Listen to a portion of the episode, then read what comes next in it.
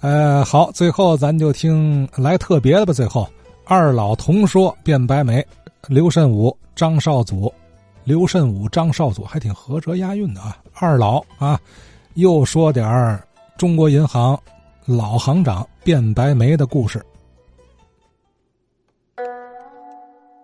在这个上世纪三十年代初期，华北地区连年出现天灾人祸。农村经济遭受了严重的破坏。卞白眉了解到这种情况，从一九三四年起，就在天津中国银行开办了农业贷款，指定啊由副经理苏云章来负责，同时呢，聘用了留美归国的农业专业人士三人，并招考了一批大学生和中学生。组成了热爱小组，分别到河北、河南两省的三十多个县发放农业贷款。农贷呢，以购买牲畜、农具、化肥、种子、小型水利设施为限。农贷多则几万元，少则呢数千元，以这个土地为抵押，求售后还款并付息，这样就支持了。当时的农业生产。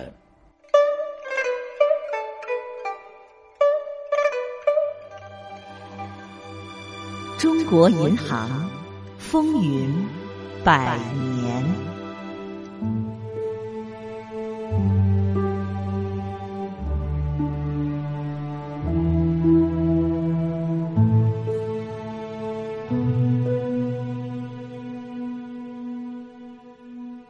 一九三七年的七月，日军呢占领了天津，伪币呢还没有发行，而日军呢急需法币抢购物资，于是日方啊指使前北洋政府外交总长曹汝霖传话，希望中国银行、交通银行共同向日本震惊银行和朝鲜银行。透支三百万元法币。卞白梅认为啊，银行之间的少数这个周转呢，也没有什么不可以的，所以呢，就答应可以透支二十万元。但是日本新中公司负责人石河却致函银行工会和北河北省银行，说二十万不行，一定要三百万。卞白梅于是啊，就亲自到这个石河的。住宅，来说明筹集这么大笔的法币，确实有困难。这个日本人失和就吓唬卞白眉，卞白眉也没搭理他，结果不欢而散。当年的八月三十日，日方呢打算呢，以这个金票三百万元调换法币三百万元，并要求啊这个中国银行啊将所换的这个金票。存入库中不能动用。这时候，曹汝霖啊又出面劝卞白眉，要不就答应日方的要求吧。卞白眉当即表示，若这次迁就，那中江两行能否维持下去也成问题了。他再次拒绝了日本的这个调换的要求。到了九月十九日，日方这个特务机关长喜多诚一。又指令这个曹汝霖找到卞白眉，打算由河北省银行加发钞票，然后以金票兑换法币。卞白眉呢，立即郑重告知曹汝霖，这个办法问题更多，又拒绝了。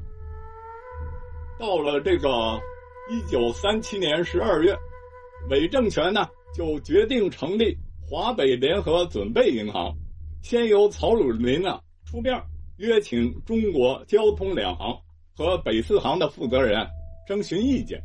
后来，这个王克敏又在十二月十六日亲临天津和卞白眉商量成立这个联合准备银行的事儿。当时啊，卞白眉啊明确的表示：一，不加入股本；二，不能截止发行日和发行额；三，不能交出全部准备金。十二月二十三日，伪政权在北平外交部大楼召集啊各银行负责人开会，责令各行认交联合准备银行的股金。中国银行呢，呃，为这个四百五十万元；交通银行呢，为三百五十万元；北四行呢和河北省银行各为八十万元；冀东银行五十万元，一共呢是一千二百五十万元。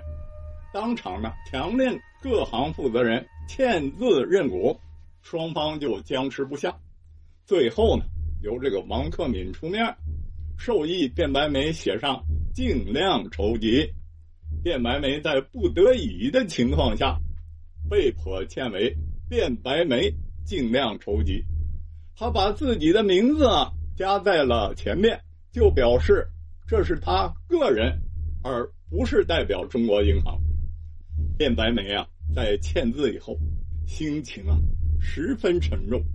他在日记中写道：“从前之我。”已于今日死，此后仅行尸走肉，活死人耳。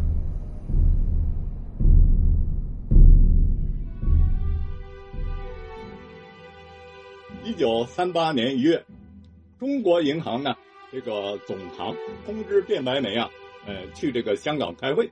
几经周折以后，卞白眉呢离京赴港。到香港以后呢，成立了天津中国银行驻香港办事处，仍然呢遥领天津分行，一直到太平洋战争爆发。一九六八年在美国病逝，享年八十四岁。卞白眉啊，他热心教育，曾任南开大学、金学书院、耀华中学、中西女中、汇文中学的董事或董事长，他是英租界华人董事。